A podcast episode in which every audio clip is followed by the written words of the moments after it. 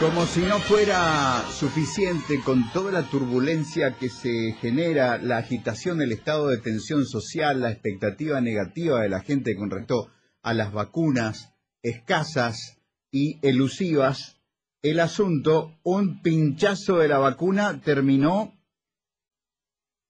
sacudiendo el Congreso por el caso de la señora Mirta Gusinki que renunció a su cargo el día de ayer. Vamos a hablar de este y otros temas con la legisladora Desiree Masi del Partido Democrático Progresista. Doctora, buen día, ¿cómo le va? Buen día, Quique, ¿cómo está? Buen día, gente.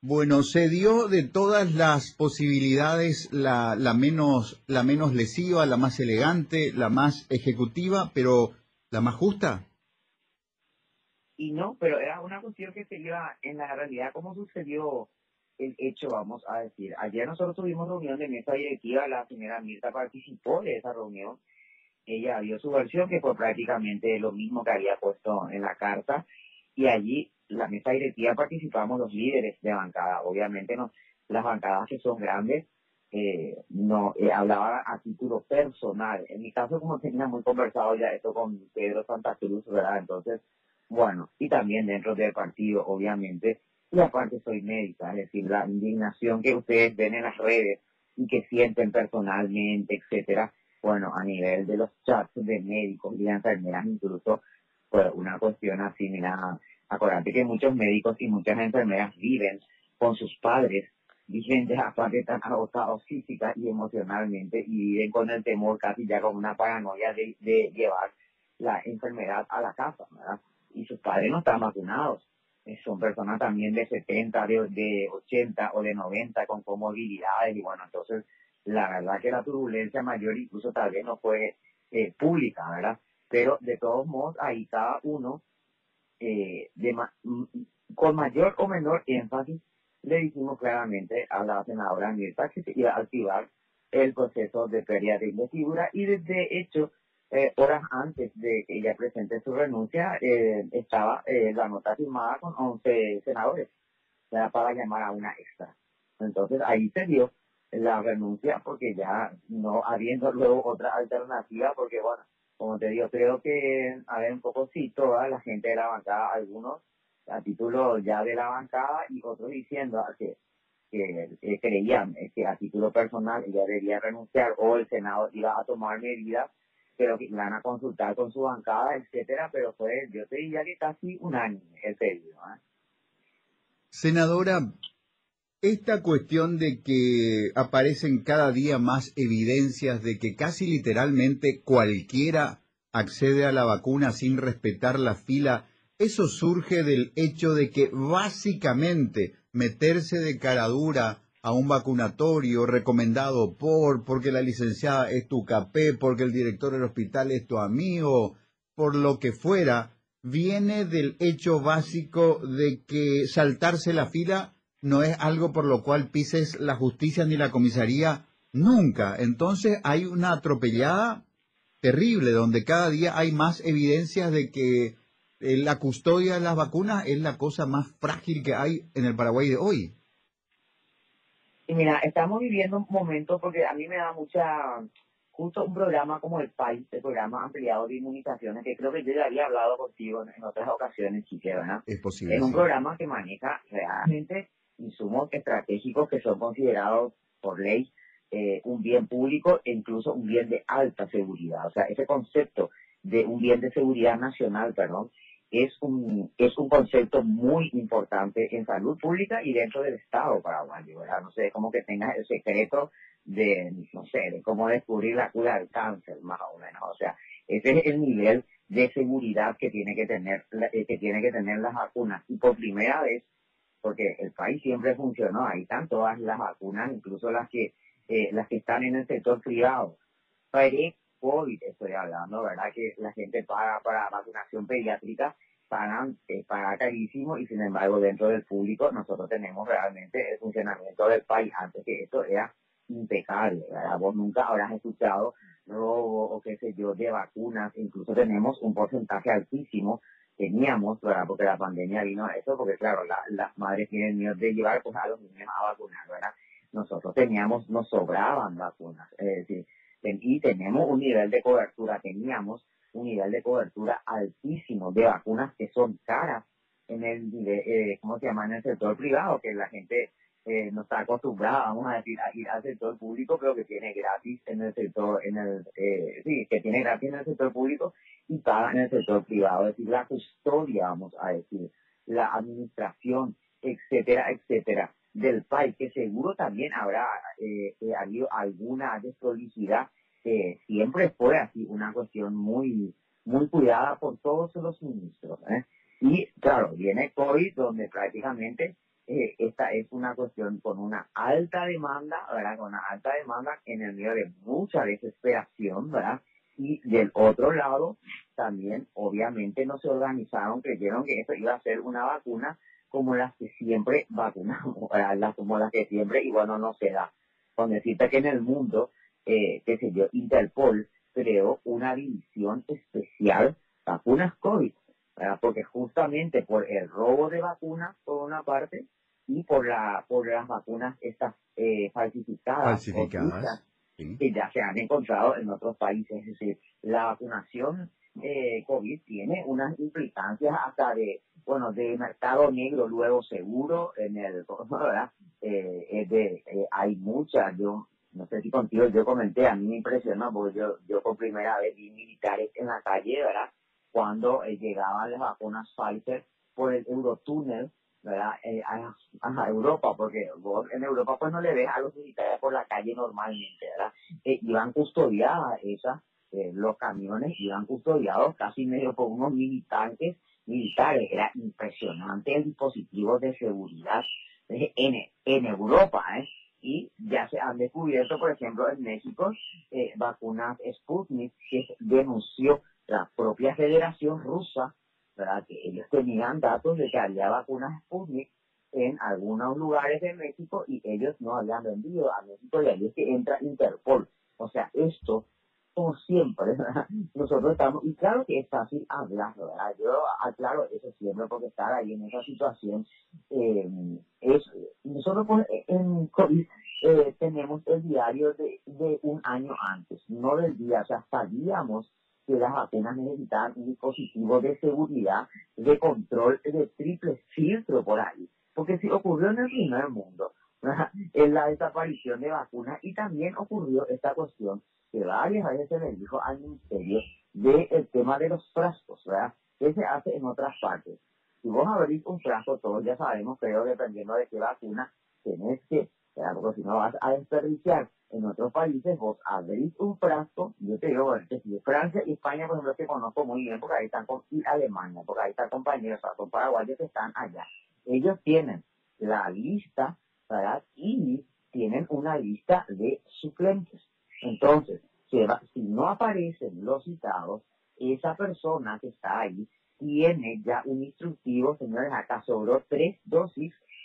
Y ya está ya está establecido quién es el suplente que tiene que entrar. Eh, eh, tienen así hasta tres filas sería, es decir, y si eso todavía dice que no, a otro no. O sea, todo eso acá no está organizado, entonces se da, se da, eh, como esta excusa de no sé dónde, acuérdate que Covaxin tiene, son frascos de cinco dosis, los otros son frascos de 10. De 10. Covaxin, o sea, la AstraZeneca dura 48 horas, Covaxin y Sputnik duran entre 6 a 8 horas. Tienes que liquidar eso, ¿verdad? Y Covaxin son 5. Entonces ahora algunos eh, dicen eh, por la política del frasco vacío. Ah, no, pero yo, me, yo miro algunos que vos decís, pero ¿cómo veo que justo no había un abuelito, o sea, una persona de 80, de 90, celta, ¿verdad? y justo yo sabes había un político celta y no se perdió entonces esa dosis. O sea, nos toman por el pelo a todos.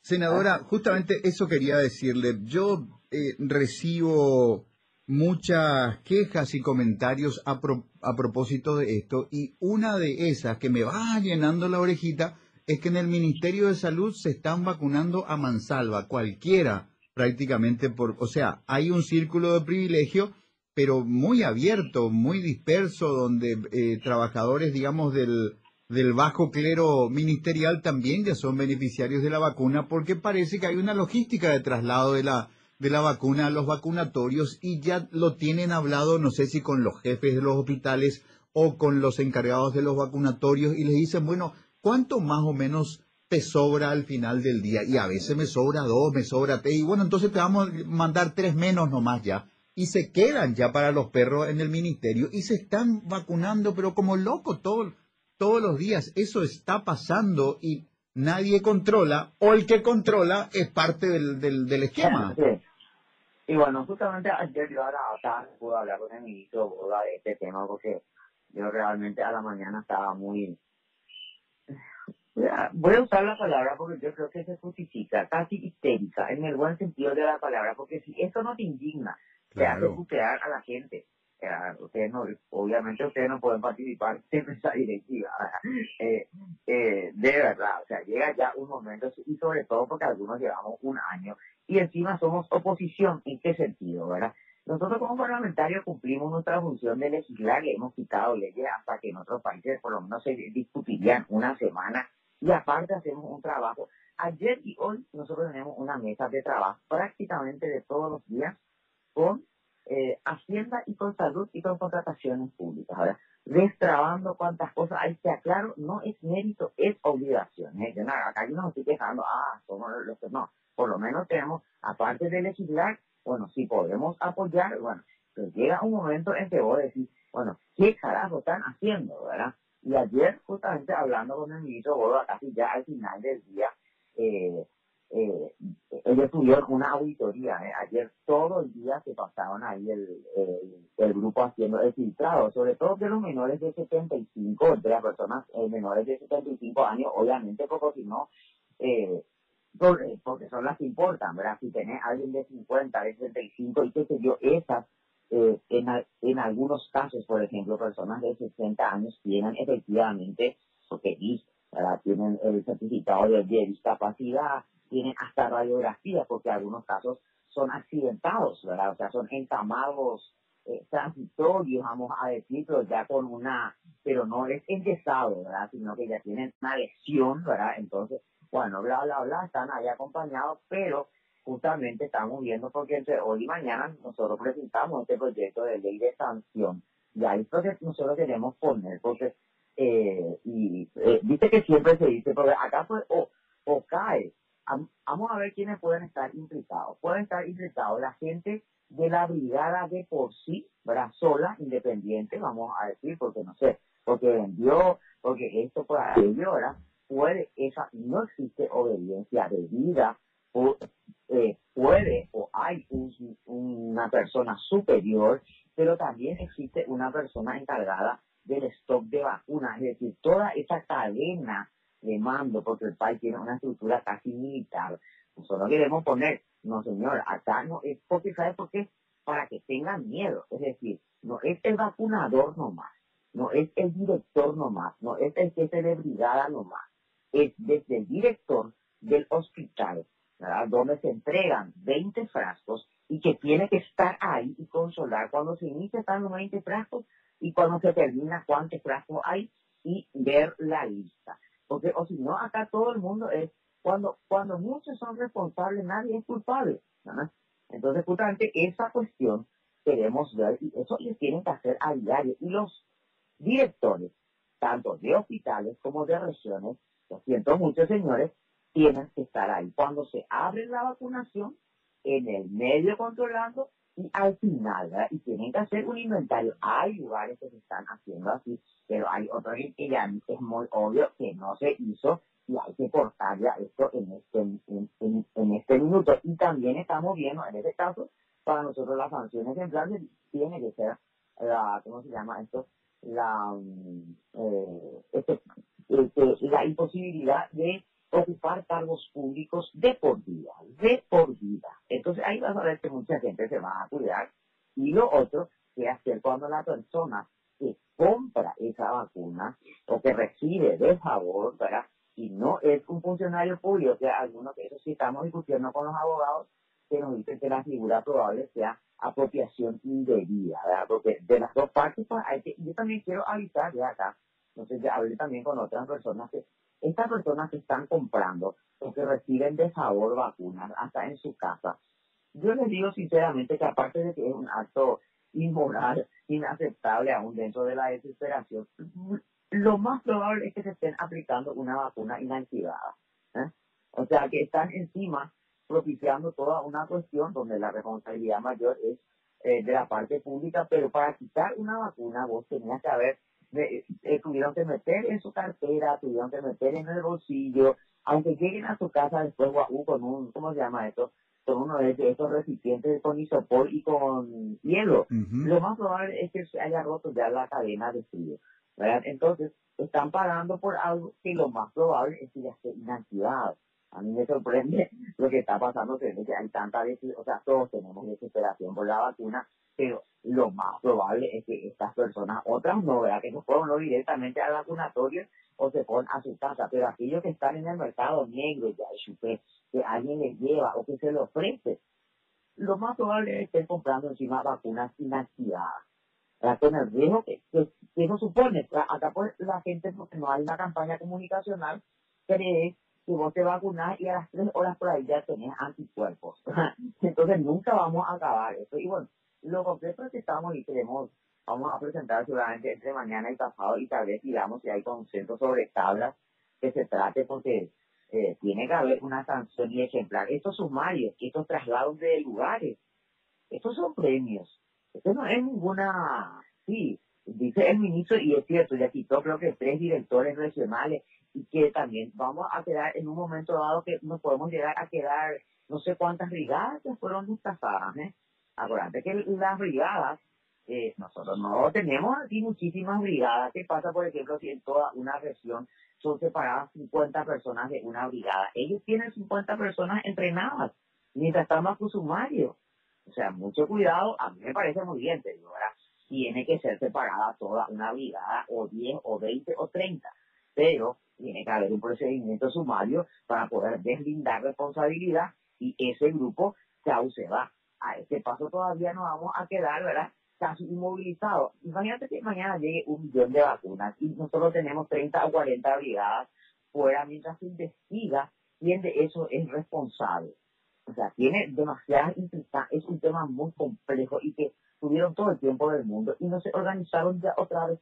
Claro, Algunos senadora, quiero agregar un pequeño detalle a lo que usted menciona, pequeño hoy pero muy importante mañana. Yo creo que el certificado de vacunación se va a convertir en un documento muy importante en un año, en dos años y cuando quieras viajar, cuando quieras presentarte para un concurso profesional, vas a tener que presentar tu certificado de, vacunación genuino, sellado, reconocible y el que compró Plan su, vacuna, ¿qué, ¿qué certificado va a mostrar? Bueno, eso por una parte. Y, y fíjate que lo que se está, que tenés muchísimas razones. O sea, la gente no va a tener su pasaporte, como se llama, que es una discusión que ahora hay en Europa, ¿verdad? Si tenés tu pasaporte de, vacuna, ¿verdad? Eh, pero, y sí, sobre todo cuando el primer mundo sigue acopiando vacunas, ¿verdad? Entonces, para los que quieran viajar, etcétera, etcétera, le van a pedir su pasaporte de vacuna, que es su tarjeta de vacunación, ¿verdad? Ahora, eh, eh, también acá tiene, nosotros pues tenemos que, eh, yo no sé, eh, yo sé que están, hay personas todavía de salud que no se vacunaron, ¿eh? esa fue la parte que te da rabia. Yo te digo que hay internos, no sé si viste que se hizo público, médicos internos que se recibieron hace uno o dos meses, ahora pues terminó. Y resulta que ellos están trabajando, todo lo que pues, todo lo que somos médicos y somos internos, sabemos que los internos son para los que están ahí en el frente, el que recibe el paciente, qué sé yo. el R1. claro, ¿verdad? Son un, dicho, ¿verdad? Son un dicho prácticamente, ¿verdad? Y resulta que no se previó, le, en algunos hospitales le hacen firmar que bajo, que conocen el riesgo de la atención de pacientes, ¿eh? conocen el riesgo y asumen las consecuencias nosotros sabíamos que este grupo de chicos iba a terminar la carrera y que iba y que en este momento ellos tienen que hacer el internado porque de hecho forma parte de la carrera luego en este momento del último año. ¿Cómo ellos van a estar en hospitales y están en este momento y no van a ser vacunados? ¿Por qué? Porque no eran médicos hace dos meses y porque no tienen registro profesional. O sea, y mientras tanto pasa todo lo que pasa. O sea, en este minuto hay todavía personal de salud, personal de, ¿cómo se llama? Estos, los que están en electro, en medicina, ¿verdad? que son los que están arreglando tomógrafos, diálisis, etcétera, que no están vacunados todavía dentro de, hay, hay brigadas, aunque no creas, hay enfermeras de brigadas que no están vacunadas todavía. Entonces ahí sí que vos te das cuenta de que hay, volviendo nomás y ratificando lo que vos decís, hay una que hay un grupo dentro del ministerio que no solamente comercia con gente de afuera, sino que incluso le está quitando dosis hasta sus propios compañeros de trabajo. ¿ah?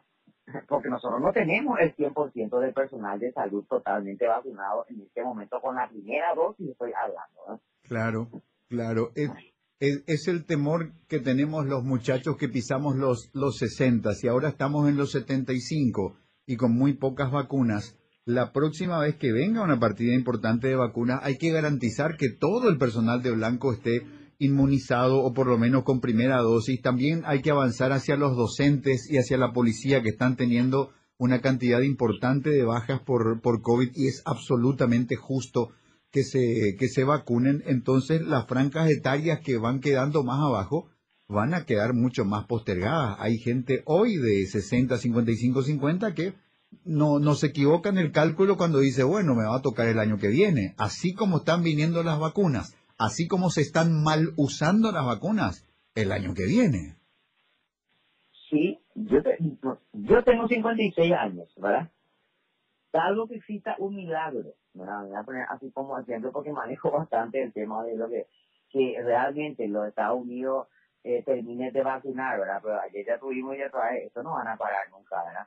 Y bueno, eh, ellos van a terminar realmente su vacunación el 4 de julio. Ya imagino que van a hacer esos shows tipo Yankee, ¿verdad? Desde el día de la independencia COVID, ¿verdad? Pero ellos terminan prácticamente tipo Israel el 4 de julio.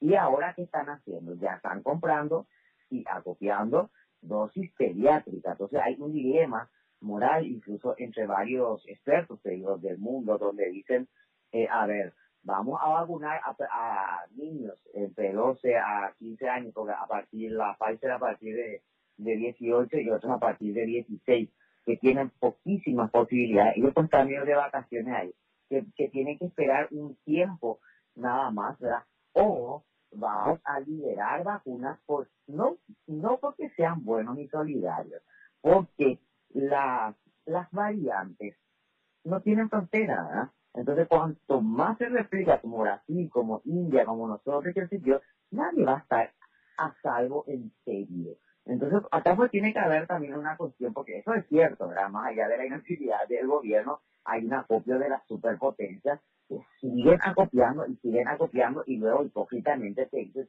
miramos con horror Brasil e India, ¿verdad? Se dicen eso, pero el tema es que aparte de mirar con horror, eh, eh, ya se publicó hace mucho tiempo los países con una bajísima, bajísima eh, cobertura de vacunación y que no y que no podemos hacer confinamientos estrictos eh, ni siquiera de un mes, a lo mejor ni pero ni de 15 días, es el caldo como el que dijo el, Colegio Imperial de Londres cuando se refería a Brasil, dijo se va a convertir en una fábrica de super variantes. Y efectivamente pasó.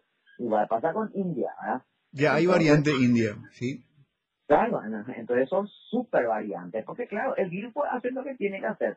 Cuanto más gente se intenta, más se replica y ahí va creando variantes que obviamente eh, el virus no piensa.